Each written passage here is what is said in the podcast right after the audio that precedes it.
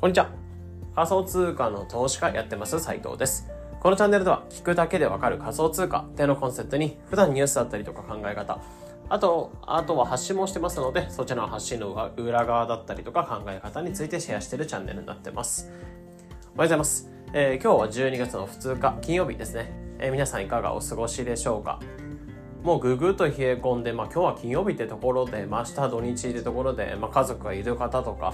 えー、に関しては多分1日とか過ごすの大変だと思いますし、改めて、まあ、昨日言ったんですけど、あの、嫁さんと第2子の方が、まあ、家の方に帰ってきて、今4人で生活してたりするんですけど、まあ、初めての土日ってところ、赤ちゃんがいる初めての土日で4人で過ごすって感じなので、うん、初めてなんかてんやわんや、まあ、賑やかになるんだろうなってところではあると思うので、まあ、大変な、えー、子育て世代とかに関してはより大変な、えー、土日になると思うんですけど、まあ、もうコツコツとやっていきましょう。で、まあ、今日は何話していこうかなっていうところで、まあ、今日はテーマとしては、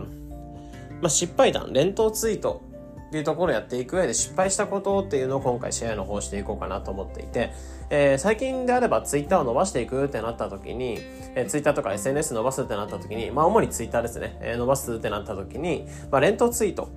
あのツイートするときに140字で限られてるので、えー、それをなんかプラスボタンみたいな感じで、まあ、釣りツイートみたいな感じでシェアしていくのは結構伸びるよみたいなところを言われていて、まあ、それでやってる人っていうのも結構いるかなと思うんですね。でそういった方向けに、まあ、その連投ツイートってものを使いながら自分のアカウントっていうのを伸ばしていきたいって方向けの配信になってて、な僕自身もレントツイートっていうのをしばらく前から、えー、試してみていて、で、それでなんだろう、結構やっぱりレントツイートってめちゃめちゃ強いなっていうか、えー、なんか一個のなんかミニブログができて、えー、フォロワーさんっていうのを集めやすいなってところ。今まではブログか、ブログに人を集めていくって感じだったんですけど、まあアカウント、そのツイッターの中だけで完結させるような仕組みっていうのを結構考えながら、レントツイートっていうのを使って、まあここ3、4ヶ月ぐらいで2、3000人ぐらいはフォロワーさんっていうのが増えてくれたんですよね。うん。で、それもやっぱりこれだけ冬相場とか仮想通貨っていうのは冷え込む中での、えー、2、3000人だったので、まあ多分仮想通貨っていうのもっと盛り上がっていたら、ね、こう盛り上がるというか、えー、まあ割とニュースっていうの、ホットなニュースっていうの多かったら、まあ結構もより伸びる、安かったかなと思うんですよね。でそういった意味でもやっぱ扱うテーマとかによって変わってくるんですけどやっぱ伸びやすいというかレントツイートっていうのは一つのミニブログ化として、え、伸びやすい。しかも、えー、ツイッターこれから、まあ、イーロン・マスク氏がツイッター2.0みたいなこと言ってたんですけど、まあ、そこで、長文ツイートの機能というか、まあ、一つのそのツイッターの中で文章を読めるような機能っていうのをこれから追加していくよみたいなところ。で、プラスアルファとしてそういったブログから収益化もできるような仕組みっていうのを作っていくみたいなとこも話していたので、やっぱりレントツイートというか長文ツイートっていうのを作れる力っていうのをつけておくのも、えー、かなりアカウントとか自分の売り上げ作っていくっていう上で重要なのかなと思うんですよね。でそういった上で、やっぱりレントツイートってもので伸ばしていきたいっていうのは当たり前だと思うんですけど、まあやっぱりレントツイートというかアカウント伸ばしていきたいってなったら、レントツイート使っていこうかなってところを考える人もいると思うんですけど、えー、そこでやっぱり失敗したくないというか、まあレントツイート、うん、まあかなりカロリーというか結構使ったりするので、大変だ、作るのは結構大変だったり、まあもちろん140字のツイートで、えー、訴求した方がめちゃめちゃ楽だと思うんですよね。うん、そういった中で発信していく中でレントツイート重要な中でも作っていくのは大変だなという方向けに、まあ、今回に関しては、まあ、失敗しないための一つの知識というか僕自身がまあ、レントツイートっていうものを作ってきた中で失敗したことをシェアしていった上で、まあ、今後失敗しないための一つの知識としていただければなというところですね。じゃあまあ結論として、まあ、失敗したことは何なのかっていう、ま、まあ、言っていく感じなんですけど、まあ、事例なんかも踏まえつつ話していくんですけど、結論としてやっぱりレントツイートする上で気をつけてほしいことっていうのがあって、まあ、それはレントツイートっていうものをしてアカウントを伸ばしただけじゃなくて、そのアカウントを伸ばした先でどうしていきたいのかっていうところをしっかり、まあ、ここは改めて考えておくべきだよってところですよね。なので、連投ツイートでただただフォロワー数だけ集めていくってことであれば、まあ正直できたりするかなと思いますし、そんなに難しくないかなと思ったりするんですよね。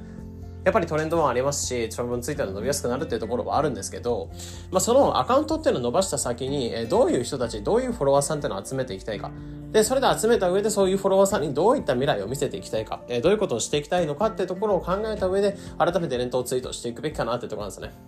まあいわば本当に自分の改めて軸を決めるっていうところですね。まあ、一つ、例えば言うならば、そのブログの方に、自分のブログの方に来てもらって、連動ツイートから自分のブログの方に来てもらって、フォロワーさん集めてブログの PV というか、ブログで見てもらう回数を増やしてもらう、えー、来てもらう人っていうのを増やしていくっていうものもそうですし、まあ、あとはそれで売上アップにつながっていく。ってところももちろんそうですし、あとはリストを獲得していく。まあ、例えば僕であればメルマガとか発信してたりするので、えそのメルマガの読んでもらう人っていうのを増やしていくってことだったりとか、あとはシンプルに交流を深めたいっていうところだったりとか、っていう感じで、まあ、それぞれの目的というか、自分の中で、え、このフォロワーさんとか影響力をつけていった上で、どういう未来をした、え、描き出したいのかっていうところを改めて考えておかないと、やっぱり失敗してしまうよってところ思うんですよね。まあ、結局軸ブレブレでいろんな発信っていうのをしていて伸びるテーマっていうのを使いながら、えー、たらたらいろいろ伸ばしてたりしたとしても、やっぱりいろんな客層というかいろんなフロワーさんっていうの集まってきてしまうというか、って感じではあると思うので、軸ブルブルの発信しても、やっぱりその将来っていうのを決めておかないと失敗しがちだなって思うんですよね。なので、例えばで言うと、うん、まあ、軸を決めないで言うと、え日によってはラーメン屋さんのトレンドを扱ったりとか、うん、次の日に関しては、うん、ツイッターのトレンドを扱ったりとか、例えばトレンド情報を扱いますみたいなアカウントだった時に、ラーメン屋だったりとか、ツイッターのトレンドとか、うん、あとは仮想通貨のトレンドとか、まあ、いろんなトレンドっていうのがいろんなところで起きると思うんですけど、そのトレンド情報っていうだけでいろんなところを集めてしまうと、でそれで結局トレンド情報だけ集めてフォロワーさんだけ増えるんですけど、この人面白いトレンド扱ってくれるなってところで、トレンド情報を扱ってくれるんですけど、まあ、その先がないんですよね。で、ここで例えばラーメン屋さんであれば、うん、まあ、先日、えとあるインフルエンサーのその、さんの、なんだろう、事例というか、例え方っていうのを言っていくんですけど、まあ、ラーメン屋さんっていうところで発信していくんであれば、その今、流行りの出汁というか、うん、そこら辺で発信していくとか、ちょっとニッチなテーマを扱ったりとか、えー、ラーメン屋さんを扱っていくんであれば、ラーメン屋さんっていうところで、この自分のお店の売り上げを作っていきたいというところだったら、えー、そこのお店の売り上げを作っていくために、えー、なんかラーメン屋さんから面白いララーメン屋さん視点から面白いトレンドを話話したりとか、でところで誰が何を話してるのかってところを改めて重要視するというか、えー、ラーメン屋さんであれば売り上げを作っていくってところ、まあ顧客来てもらうってところが、まあ一番の、まあ目標かなと思ったりすると思うので、そういったところの目標を定めるんであれば、自分のラーメン屋さんに来てもらうために、えどんな発信をすればいいのかってところを考えていく。まあ、改めてそういった形で軸を定めていくってところが重要なのかなと思ってます。まあ、こう、なんでこういうふうに思っているのかっていうと、まあ、これ当たり前のことではあるんですけど、まあ、僕は当時ここっていうのを結構軸っていうのを定めてなかった。改めて自分の中でなんとなくぼやっと決めていたので、そのぼやっと決めてしまったせいで、なんだろうっけ、当たり障りない発信みたいなものをしてしまったってところがあったんですよね。で、過去であれば、えー、このレントツイートってものを使いながら伸ばしてきたところではあったんですけど、一つ失敗してしまったなと思うのが、エアドロのトレンドとか、そこら辺っていうのを集まって集めてしまったとこだったりとか、あとは、うんまあ、仮想通貨っていうのは結構ひ、まあ、先日の放送とかでも話したんですけど、割と広い発信っていうのを仮想通貨の中での広い発信っていうのをしてしまっていた。別にそれは悪いわけではないんですけど、自分の中で目標っていうのを決めてなかったので、ただただフォロワーさんが増えていくみたいな状況を作っちゃったんですね。まあ、例えば仮想通貨のエアドロのトレンドっていうのを取り扱ったりとか、あとは、ま、ちょっと前であればステップンとか、まあ、スウェットコインのトレンドを扱ったりとか、ってところで、まあ、いろんななんかジャンルっていうのが存在してて、NFT とか DeFi とかいろんなジャンルっていうのが存在してて、で、その中で、まあ、軸っていうのを決めずに発信してしまっていたので、あんまりその集まる人たち、集まるフォロワーさんの人たち、フォロワーさんの属性みたいなところですね、えー、色みたいなところが結構バラバラになっちゃったんですよね。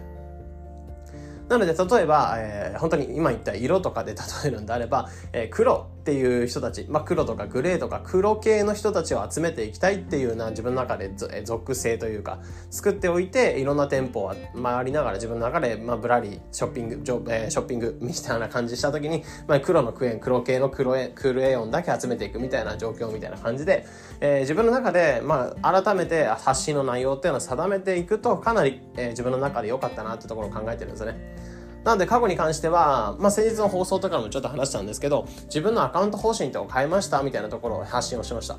で、そこで言ったのは、やっぱり自分の中で楽しさっていうのを求めていった。まあ、より自分の中で仮想通貨ってものを当たり障りなく発信してたら、えー、なんか面白くない発信をしてしまったってところがあったので、シンプルに自分が面白いなって思うところに特化しながら発信をしていくってとこだったりとか、あとは発信できること、今まで仮想通貨の中で当たり障りない発信をしてたので、まあ、どうしても、なんだろう、星、そそこの情報誰が欲しいの？自分でなくても発信できることっていうのは結構あったんですよね。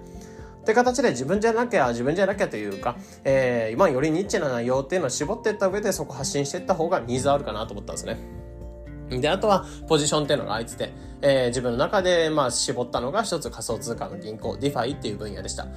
で、先日それをアカウント内容っていうのを絞った時に、まあ自分の、えー、アカウントの名前とか、アカウントの内容とか、まあプロフ文とかいろいろ変えた時に、まあ結構、あの、アカウントっていうのが、まあ伸びやすくなったというか、自分の中でより DeFi の情報に特化しながら、そこ目線でいろんな仮想通貨の情報っていうのを扱っていくっていう方が、えー、自分の中ではやっぱり軸っていうのを改めてあった上で発信ができる、言葉を発せるので、まあ結構自分の中でどこ目線で話していくのか、あなたが言うの必要があるのかどうか、まああなたどういう立場なのかってところを改めて、えー、軸を定めておくかないと、やっぱり発信とか、まあ、連投ツイートとか伸ばしていくっていうのは結構失敗するんじゃないかなと思ってます。